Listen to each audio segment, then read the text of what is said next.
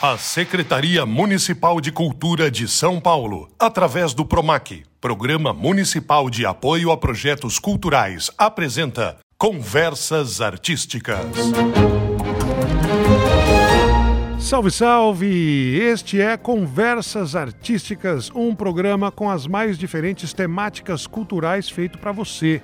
Eu sou Paulo Bonfá. E eu sou a Camila Ciroge e hoje a gente está aqui direto do céu São Rafael com um convidado especial, né, Paulo? Sim, numa produção em colaboração com a Coordenadoria de Cultura e observando todos os requisitos de preservação da saúde, nós vamos ter o prazer de entrar num assunto que para muitos talvez seja algo muito diferente.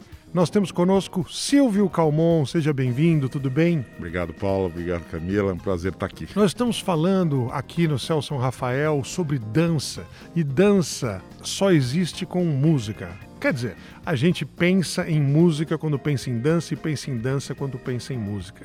E você é um dos grandes DJs da história do nosso país, inclusive contribuindo para que existisse esse mercado. O seu envolvimento com a música começou quando? Eu comecei, como todo mundo, né? Você, pô, eu ouvia música como criança, né? Aquela coisa de você ouvir no rádio, né? Na minha época não tinha essa coisa de televisão muito forte, então você ouvia no rádio e eu adorava cantar as músicas, né? Roberto Carlos, um monte de coisa que você vai ouvindo, né? Em vários lugares e etc. Aí não. Eu me lembro, acho que é o aniversário de uns oito nove anos de idade. Minha avó me perguntou o que, que eu queria de presente. E aí eu falei, ah, me dá uns discos. Porque antigamente nas lojas você comprava 10 discos, você ganhava um de presente, né? Então fui numa loja aqui em São Paulo que tinha esse negócio. Disco de vinil, disco né? De vinil, é, não existia.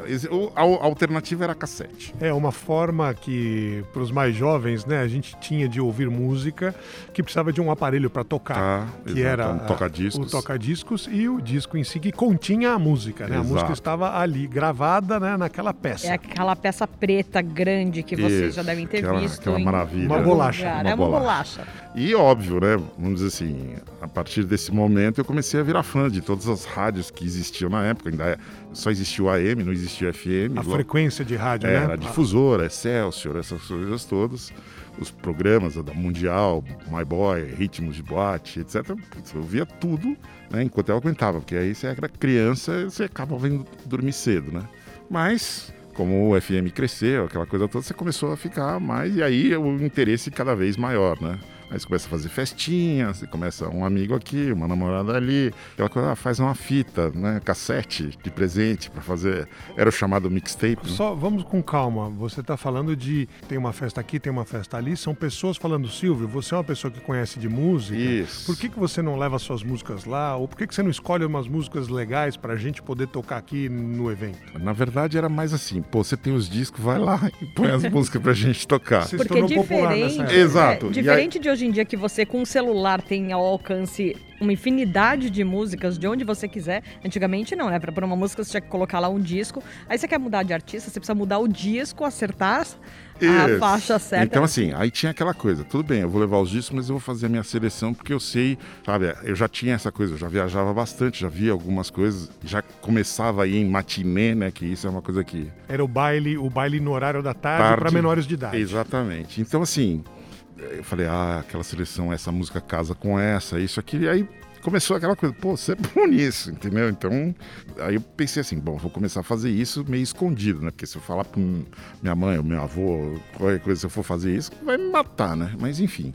E aí, como eu viajava muito, eu jogava golfe, né? Você viajava para competir jogando Pra competir jogando golfe. E comprava disco. Mas o que você pensava em fazer? O que você queria ser quando você crescesse de criança? Olha, eu já quis ser. Minha família vem de banco, né? Então eu queria ser banqueiro, eu queria ser médico, eu queria ser patologista, porque assim, a gente tinha fazenda na Bahia e era numa numa estrada que tinha muito acidente. Então eu salvei, já levei um monte de gente para o hospital e eu, eu achava lindo aquela coisa assim, pô, o médico vai lá, conserta o cara e etc. Eu já quis ser patologista, já quis um monte de coisa. Acabei fazendo administração, fui trabalhar na fazenda, fui né, entender do cacau, dessa coisa toda na Bahia, mas quando eu voltei para São Paulo, depois dessa estada na Bahia, eu comecei a pôr o pezinho naquela coisa assim, ah, um monte de gente, eu já tinha programa de rádio, eu já fazia festinha assim, involuntária, tinha montado uma boate com um amigo, Aí eu falei, ah, quer saber? Vou, vou meio de cabeça nisso aqui. Mas então, Silvio, para a gente poder te contextualizar para os nossos ouvintes e para o público do Celso Rafael, uhum. você hoje está no Museu do DJ, né? É, Esse a é Cláudia Cef me fez esse favor. É, é, é um museu criado para falar sobre a cultura do DJ. É, na verdade, história, né? isso foi uma exposição que ela fez há uns 10, 12 anos atrás foi num, num, casarão antigo ali na Brigadeiro Luiz Antônio. Muito legal a exposição. Aqui em São Paulo, né? Isso. E ela reuniu artefatos de DJs de várias épocas, etc. Ela descobriu o primeiro DJ a ser considerado DJ aqui no Brasil, que era o seu Oswaldo, era tio do Ney, que é outro grande é, disc jockey de é, R&B, black, o que seja, uma referência no meio. E ela criou essa exposição. E aí, há um tempo atrás, o Ali Youssef convidou ela para ser para trabalhar na Secretaria de Cultura do Estado e agora ela montou esse museu do DJ. Então tem exposições, tem é, apresentações, etc. Ela fez um negócio com as mulheres principalmente, porque esse era um meio absolutamente machista nos anos 80 e 90, né? Você tinha muito pouca mulher que e hoje em dia pô, é, grandes amigas que se acabaram, vamos dizer assim, se acaba pô, discutindo música, né? Ah, isso aqui ficou legal e a tecnologia, óbvio. E você tá lá na história dos DJs. É. Pra eu... chegar aonde eu gostaria nesse momento aqui da, da nossa conversa. É, além da tua larga experiência e a convivência com rádio, com eventos, etc., os DJs são intimamente ligados à dança quando você pensa primordialmente nas casas, né, nas discotecas, nas boates, nos bailes, em que você não tem uma apresentação de música ao vivo, mas você tem alguém que está lá ao vivo, pessoalmente, selecionando músicas de diferentes gêneros, de acordo com a ocasião, e tendo que ter o pulso para saber o que vai combinar com o que, o que, que vai agradar a este público neste momento, ou qual é o estilo para dançar isso aqui e aquilo lá que eu posso misturar e as pessoas vão curtir, vão continuar querendo dançar, ou vai querer ir embora todo mundo para casa e vai acabar o meu evento, né? É uma sensibilidade artística na forma de colocar os outros para dançar. Você vê essa função primordial do DJ? É, no caso de um evento, né? Não estou falando numa emissora de rádio é, ou em outros formatos, mas no, num, num, evento ao vivo, né? Nisso que a gente perdeu durante tanto tempo durante a pandemia. Olha, assim, começo era aquela coisa assim, boate tocava de tudo, pop, rock, dance, R&B, né? Que na época era tudo misturado, disco, sei lá, até de repente eu toquei muito Frank Sinatra, tic to tic para dançar de dançar coladinho, colado. Então, a dança de par, de casal. Exatamente. Que era uma, por exemplo, se você fosse nos bailes blacks dos anos 80 e 90, no auge da noite o cara parava e tocava uma seleção de música lenta pro, né? Tinha aquela coisa. Obviamente, né, a música evoluindo de tudo quanto é jeito, ela foi se tornando mais inchada. Então você tinha os lugares que começaram a tocar algum tipo de música para algum tipo específico de público e não tocavam mais o resto todo. Uma especialização, você está dizendo. É, ah, exatamente. Começou a nichar. Né? Exatamente. E aí, vamos dizer assim, o DJ é o operário da noite, né? Aquela coisa assim. Então você tá lá para os outros se divertirem. Agora, vou te falar, nos tantos milhares de anos que eu participei da noite, que hoje eu já não, já não tô mais, cara, eu não me sentia um operário. Eu estava mais me divertindo ver as pessoas dançarem. E, vamos dizer assim, a formação era essa. Pô, você tinha que gostar de música, você tinha que gostar de ver as pessoas dançando, se divertindo, jogando e uma energia boa para aquilo acontecer num lugar durante a maior parte do tempo que você estivesse lá. Antigamente as boates abriam 10, 11 horas da noite e iam até 6, 7 horas da manhã. Hoje o horário é mais reduzido mas eu não, não, vejo que não seja tão intenso quanto. Numa festa é a mesma coisa, num evento ao vivo é a mesma coisa. O que eu acho é que, assim, talvez no evento ao vivo você possa ter a regalia de tocar as músicas que você. as que são sucesso, aquelas que agradam todo mundo, então você consegue fazer um, um envolvimento muito mais rápido com o público Até porque o evento tem uma hora para terminar e né, fica mais fácil. Silvio, nesse caso você está deixando claro o seguinte, né? Surgiu uma, uma especialização, então uma casa de forró Uhum. vai tocar o gênero forró porque se dança forró lá. Exato. E o público está lá, está esperando por isso para dançar E dessa tem forma. grandes DJs de forró que fazem abertura para bandas e etc. Que você vai lá, a atmosfera é muito boa. Né? E, por exemplo, às vezes você vê isso minimamente retratado em uma série ou qualquer coisa assim, né? Porque aquele universo. Na verdade, a música, seja com um DJ ou seja com um cara lá que tá, vamos dizer assim, como você vê em college radio, aqueles college radio americanos, né? São Todo filme tinha americano tem um college Uma rádio radio universitária. uma né? rádio universitária. Cara, tem alguém botando música. E esse alguém gosta de música e gosta de fazer a alegria das pessoas, para as pessoas dançarem, etc. Então, e aí, evidentemente, acho que isso foi bem dos anos 80, né? Aquela coisa. Os filmes, as peças começaram a convidar os DJs para criar essas trilhas de é, peças, de filmes, de apresentações. Então você tinha um, uma coisa muito específica. Restaurantes, bares. É uma curadoria musical que transcendia o ambiente, o ambiente de dança, de, de baile. Exatamente. É E um- no fundo era aquela coisa, criar o clima alegre, bacana, divertido, que o cara fica com aquela coisa assim do pezinho batendo, a mãozinha, hum, É a vontade aquela de vontade de se mexer, de né? se mexer. Então, Agora, Silvia, você estava falando um pouquinho sobre essa seleção de músicas. E você, ao longo da sua carreira, que pensou em ser médico, em ser outras coisas, aí a gente vem para a questão da formação do DJ. Porque, de fato, foi o que você falou. É importante gostar de música. Só que você precisa ter um repertório musical muito amplo. não acho, sabia? Não? Não, hoje em dia não, porque é o seguinte, é, o conhecimento está aí. Talvez o- a- os DJs da minha geração tenham uma vantagem, porque é o seguinte, a gente aprendeu fazendo. Então, por exemplo, a gente teve aqui o cara falando do hip hop, a gente viu isso acontecer. Então era uma coisa que, por exemplo, assim, eu ouvia, tá, ficou na minha cabeça. Uma vez que você ouve uma música que você gosta, é muito difícil você esquecer aquela música. Uma coisa que sempre me fez é, sentir a música foi a situação. Então, por exemplo, seja quando eu ia numa loja, achava o disco que eu queria, eu comprava e eu ficava ouvindo aquilo. Aí às vezes eu fazia uma fita cassete de meia hora só com aquela música para ficar no loop, porque eu queria ouvir só aquela música. Então, assim, isso era uma coisa. Hoje ficou mais fácil, porque é o seguinte, pô, eu quero aquela música, vai lá, baixa aquela música, compra aquela música, né? Então, e você vai ouvir durante o tempo, e etc. Então, assim, foi muito interessante esse, esse lado, por quê? Porque eu, a gente aprendeu fazendo, a gente aprendeu vendo a coisa toda. Mas o legal é que hoje o cara pode estudar, pode procurar, tem onde ele achar todas essas referências.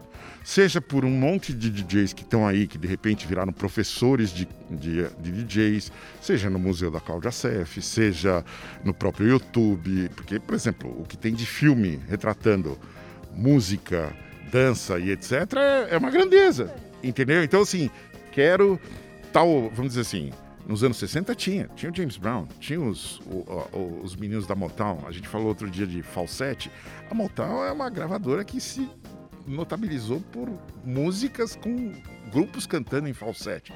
Então tudo isso influenciou uma geração e você vê isso acontecendo hoje em dia. Ah, você quer buscar uma história da Motown? Tem livro, tem filme, tem peça, Dreamgirls. Né? Então você tem coisas que pô, contam toda a história daquele tempo. Então eu não acho que o DJ hoje, eh, ele precisa, se ele quiser, ele consegue achar todas essas referências.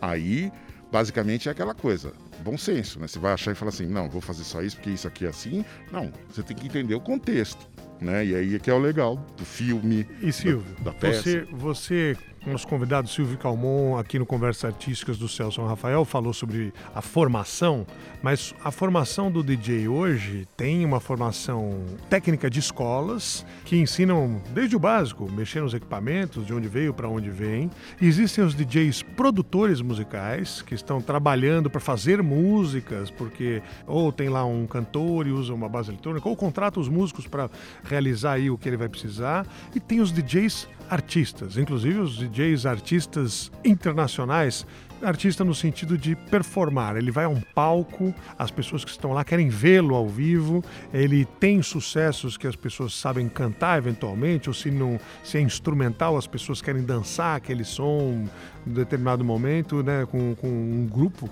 ou às vezes milhares de pessoas. Em que momento você acha que o, que o, o, o DJ ele saiu do ambiente exclusivamente musical do rádio, com a, os eventos, os lugares, as festas, e foi pro Rock in Rio, por exemplo?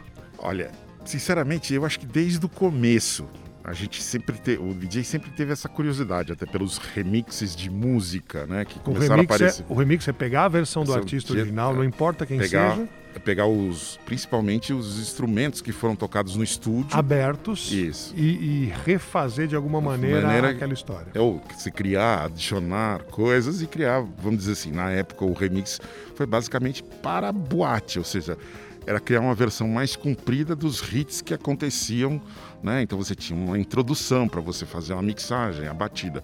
Isso tudo hoje é técnica, é estudável, é fácil de praticar, não tem grandes problemas. Hoje até ficou muito mais fácil porque os DAWs, né, Digital Audio Workstation. Esse os, é o nome, nome do equipamento. Não, não, esse é o nome do software. Ah, que, que trabalha a música. Isso. Então você põe no computador isso e você, ah lá, ele tem, acerta o pitch, acerta isso, acerta aquilo. Explica pra gente o os, que é o pitch. O pitch é a velocidade da música, mais rápido, mais é, lento, para você casar a batida dizer, pedal e caixa, pedal e caixa da outra música. Então, Nossa, tá, eu não tô, tá, já não estou entendendo, tá, me perdi. É, basicamente é aquela é coisa. o ritmo da bateria, é, né? Um pedal, pedal e caixa porque, por exemplo, da bateria, ok. Ou seja, você bate o bumbo e você bate a caixa no contrabumbo, vamos dizer assim, né? Então é tatum, tatum, e aí você tem que casar aquele, esse tatum de um com o tatum do outro. É, para quando você emenda a música não ficar aquele negócio Isso, é que a gente tosco, chama de né? sambô, né? Então assim, vira um samba, porque, opa, entrou a bateria, cortou ali, aquela coisa toda. Vai pro próximo. Vai pro próximo. Mas então, e hoje isso, vamos dizer assim, hoje você tem escolas para isso, então, é, escolas de áudio, ensinam como mexer nesse tipo de coisa. Então, assim, um cara que nunca pensou em ser DJ pode ser, mas tem sempre aquela coisa assim. Eu acho que isso aí começou a mudar muito, principalmente, mais visivelmente para o público, final dos anos 90, quando você teve Tiesto, Paul Van Dyk, o próprio Mark aqui no Brasil, que pegou um pedaço de uma música do Toquinho do Jorge Benjó, meteu num, num usou esse sample, montou a base e o cara foi primeiro lugar na Inglaterra, foi primeiro lugar na, na Alemanha, foi Quer dizer, tocou nos Estados fazendo Unidos. música em cima de música. Exatamente. Tanto é que é muito engraçado. O Toquinho da entrevista hoje, ele fala assim: pô, Carolina Carol Bela é o lado B do, é, se não me engano, Chove Chuva. Então, assim, o Chove Chuva foi um sucesso. O Carolina Carol Bela é uma música espetacular que o Marco falou: pô, cabe aqui. Né? Cabe nesse pedaço que eu quero fazer, isso, aquilo. E ele contando que, assim, as primeiras vezes que ele experimentou a música foram em boates na Inglaterra, porque ele tocava um estilo de música que aqui no Brasil Ninguém era, era pouco aceito, que era o drum and bass. E os caras falavam, oh, você tem que tocar aquela música do ei, oh, ei. Era o refrão do toquinho, que eles não entendiam em português. Ele falou, que porra é essa? Eu não, não sei o quê. Aí quando ele ouviu, ele tocou a música, os caras falaram, é essa, essa aí. Aí ele resolveu, voltou pro Brasil, comprou os direitos do Toquinho para botar a música e lançou, e foi um sucesso mundial. A partir daí, você começou a ter essa coisa do produtor muito próximo do DJ.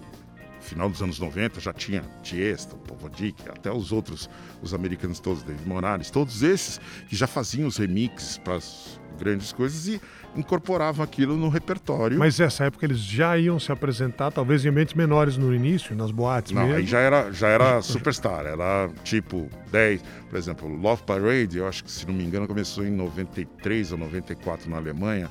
Eu fui em 97, era 100 mil pessoas na praça e. E música de DJ, né? Exatamente, batidão. Então, assim, aí começou a evoluir isso, né? Então, assim, eu, eu me lembro em 2005, eu, o povo antigo veio para o Brasil ele já tocou com dois computadores e um mixer que interligava os dois. Eu falei, bom, aquela coisa assim de você pegar um disco, mixar com outro, acabou. não vou mais manipular a música fisicamente não. aqui para poder criar. Vai ser basicamente isso. Então hoje E dia para o público, as pessoas estavam lá curtindo, dançando não igual, percebiam a sem diferença. perceber a diferença. Entendeu? Então, por exemplo, quando você começa a tocar com toca discos e disco de vinil, evoluiu para o CD, aí você já levava um computador com um software, mas você ainda tinha que ter o aparelho de CD. Hoje você leva um pendrive, espeta num lugar e vai embora. Então, assim. Mas curiosamente, os DJs, até mais tradicionais, eles ainda têm um equipamento que lembra muito, remete. Não? Não, a maioria que eu conheço, dos mesmos dos- da minha idade todos, hoje em dia é basicamente pendrive, no máximo um computador. E quando você fala da evolução tecnológica aí, né, de como ela também contribuiu para evoluir o trabalho e também para tornar o trabalho talvez mais acessível, né? Outras pessoas podem se dedicar a ser DJs. Vira e mexe, a gente tem pessoas falando o que você faz. Ele fala, não, agora eu também sou DJ. Isso tem um lado muito positivo, imagino, que é das pessoas terem curiosidade e, olha, existem muitos aplicativos gratuitos para você trabalhar com música. Eu posso fazer o teste num baile da minha família, com as pessoas ali, vendo se gostam ou não gostam. E acho que o, o lado ruim é banalizar a profissão, achando que, puxa, qualquer um consegue ser ou pode ser, mesmo que ele não tenha nenhuma bagagem, não tenha experiência e ele faça uma coisa única. Senão, como é que essa, essa pessoa vai contribuir para criar algo novo, um jeito novo de fazer? Eu acho assim. é, o DJ, em princípio, ele é um curiosíssimo, né? Um sujeito que tem curiosidade por tudo. Ele é acumulador, você adora ter. Eu tenho hoje no meu computador acho que 50 mil músicas. Talvez eu não vá usar elas, a maioria delas nunca, mas aquela coisa do ter é um negócio muito interessante. Como era ter os discos de vinil, como era ter o CD, como era ter essa coisa toda. Aí a curiosidade. Você vai exercendo a sua curiosidade tocando. Né? Seja para as festas, seja para um evento, seja na sua casa, seja para fazer o som da piscina dos seus amigos ou isso, aquilo. E aí eu posso dizer uma coisa: o, o mundo é meio cruel nessa hora, né? Porque ele elimina rápido o cara que é ruim. Porque todo mundo gosta de música, mas como fazer uma seleção que as outras pessoas gostem? Se você faz uma, pessoa, turma gostou, faz a segunda, a turma gostou, você vai querer fazer mais, você vai querer se especializar naquilo. Agora, você fez a primeira, foi mais ou menos, a segunda ninguém ligou, da terceira, sinceramente, o cara vai falar, pô, eu tô, ou tô no caminho errado, ou não sei o quê. Então, essa coisa da facilidade, sim, criou, uma, vamos dizer assim, uma, um número muito maior de gente se apropriando dessa legenda DJ. Mas eu acho o seguinte, quem é DJ mesmo, quem vai, quem vai criar uma coisa legal, ele vai, vai, vai ser descoberto de algum jeito. E quem não for, vai acabar deixando isso mais como um hobby aí. Ah, tudo bem, toca umas duas, Fica pelo músicas. caminho. Mas profissionalmente, se alguém que está nos acompanhando e nunca nem pensou, Uhum. agora já sabe, inclusive, ah, posso visitar o museu do DJ, aprender Olha, alguma coisa não, do histórico tem lá. várias escolas. Posso é, procurar uma escola, ah, mas eu não tenho dinheiro ali, tenho muita coisa disponível na internet para conhecer, Uhum. tutoriais, coisas do tipo. E acho que além da técnica, né, o histórico, mas de qualquer maneira para ter uma carreira profissional, porque é fácil também, ah, era um hobby ou a pessoa faz aquilo na hora vaga, ficou pelo caminho porque ela não tinha talento, não se encantou. Mas se alguém pensa, puxa, eu vou começar a trabalhar com isso, é, por melhor que eu, que eu seja, ou autodidata, ou super gênio da, da música, eu tenho que ver uma porta de entrada, né? Qual, qual é a porta de entrada para discotecar, falando sobre Eu a acho a profissão? porta de entrada é, primeiro, gostar de música, obviamente. Mas não é gostar só de música para ouvir. Precisa gostar de música, fazer aquela coisa assim, pô, essa aqui eu escuto, escutar vezes, entende? Aquela coisa toda. Você diz um sentido ampliado de, de também abrir sua cabeça. É, é quase uma obsessão às vezes. Então, assim, você gosta de um artista ou isso, aquilo, e você sabe a letra das músicas, sabe? Entendeu? Você já imaginou falando, putz, se ele fizesse tal coisa aqui assim, né, ficaria mais legal. Então precisa ter um conhecimento mais aprofundado da Não, é- música. É, um desejo, basicamente. Aí, esse desejo manifestado, vamos dizer assim, hoje as escolas de músicas de DJ, elas já viraram, não é só uma escola de DJ, é escola de produção. Então você, ah, eu quero aprender a mexer como DJ. Ok, você vai aprender. Agora, ao mesmo tempo, eles já te mostram esse outro lado da produção, como é que funciona isso, como é que é aquilo. Por quê? Porque ficou muito fácil né? Os equipamentos ficaram muito próximos, muito fáceis de operar, muito fáceis de você entender a mecânica deles. Aí é a questão é volta na curiosidade, é o cara querer ser curioso e ir atrás. E o terceiro, para se tornar realmente um profissional, é o seguinte: se você fizer o curso inteiro, se você fizer for bem no curso, o cara da escola vai te arrumar alguma coisa para você fazer. Vai identificar que, pô, tem um cara, tem um cara bom, bom, tem espaço para A ele. forma de começar é através das festas, é ainda através dos eventos menores, até você se tornar um DJ de Pode renome? ser, pode ser, pode ser. É que é aí que eu falo. Hoje você a infinidade de eventos que você tem no mundo, pô, tem milhões de opções. É por isso que eu falo, na escola, lá, no- quando você está aprendendo como é que mexe num, num computador, num software de, de gravação, nem, por exemplo, aqui a gente está gravando em multipista. Então, a voz do Bonfá está numa, a voz sua está num outro canal, a minha está no outro. Aí, de repente, no final eu vou equalizar, eu vou tirar um pouco de grave da sua voz, ou da voz do Bonfá, vou subir o, o volume, ou isso, aquilo. Tudo isso você aprende e basicamente é prática. A mesma coisa hoje você ser DJ. Por quê? Porque ficou. Ah, tudo bem, você espeta lá os- o pendrive com as suas músicas e vai lá tentar juntar aquilo e fazer uma seleção para os caras dançar. E isso, a própria escola às vezes faz festinhas para treinar o cara, bota o cara num lugar para ele entender como é que é a reação de público, porque né, DJ tem Você, aquela tem- coisa. você descobre na hora. Qual é, o se termômetro? É a pista cheia? Sim. Tem aquela coisa, ó, põe uma música assim, ou não sei o que, põe não sei o que lá. Porque vai ter sempre isso, né? Ou seja, se você tá no público. o gosto pessoal de cada um que, que- quereria ouvir a sua música. sim, sim. E aí você. É isso que eu falo. Aí entra aquela sua coisa de você ter, vamos dizer assim, pô, a música que o cara pediu é legal, mas não tá cabendo aqui no que eu tô tocando, eu vou. é, Chegar lá, vou fazer um vou caminho fazer que o caminho para chegar na música que o cara queria. Obviamente, né? Às vezes você leva duas, três músicas, o cara fala pra você, você fala, pô, peraí que já vai. Ou às vezes você fala assim, pô, o cara pediu um negócio que não tem Hoje não nada a cabe. ver, né? Não vai dar. Então, assim. Considerando aí que o nosso papo tá bom, mas o tempo ele é curto, uhum. eu queria te fazer uma pergunta sob o ponto de vista do, do, do profissional da área, né? O, como um DJ vê a dança? Como um DJ vê a, a atividade de dançar, que não é a dança profissional que se apresenta no teatro, que se apresenta numa sala de concerto, muitas vezes em outros palcos, né? Mas é a dança das pessoas se expressando livremente num momento que é para todos menos o DJ um momento de lazer. Pra mim é fundamental. Eu acho assim, você tocar uma música numa pista de dança, o intuito é fazer a pessoa, por exemplo, eu às vezes eu me lembro de fazer competição, eu falei, eu não vou deixar o cara sair da pista. A competição é comigo mesmo, né? Aquela coisa, vamos dizer assim, o DJ é muito voyeur, né? Ou seja, ele tem aquela coisa do observar. Então, por exemplo, eu vou tocar uma música para aquele cara levantar da, da cadeira e pegar a namorada e dançar, ou vice-versa. Ou agora eu vou fazer aquele povo todo berrar, cantar comigo a música que, que eu vou tocar. E isso é uma adrenalina, assim, gigantesca. Talvez as melhores memórias que eu tenho da minha vida são de pista de dança, né? Ou seja, onde você vê aquele número de gente Extravasando. extravasando, cantando junto com você, berrando a música que você tocou e sabe? E saber que você proporcionou aquilo, né? É, pode ser uma, uma coisa assim. é uma- é- Você ofereceu aquele momento, não Exatamente. necessariamente Então, a assim, música é sua, É mas engraçado você... que aí é um momento, pode ser da pessoa, mas é sempre meu também. Então, por exemplo, é, muitos das pessoas que eu conheci na noite se tornaram muitos a- amigas, né? Então, assim, o cara ia, ah, putz, é você aqui, eu não sei o quê, pô, aqui, lá, lá. e aí acaba criando uma comunidade que você nunca imaginou que fosse. Então, por exemplo, ah, eu fui tocar em Belo Horizonte, eu fui tocar em Boa Vista, Roraima, e o cara me conhecia por causa do, do programa de rádio, do não sei o quê, porque ele já tinha ouvido, ele tinha vindo no lugar onde eu tinha tocado, no Rio de Janeiro, na- sabe? Então você acaba, é engraçado, e isso, né, a troca de energia é é a coisa mais interessante. Então, para mim, a pista de dança é fundamental.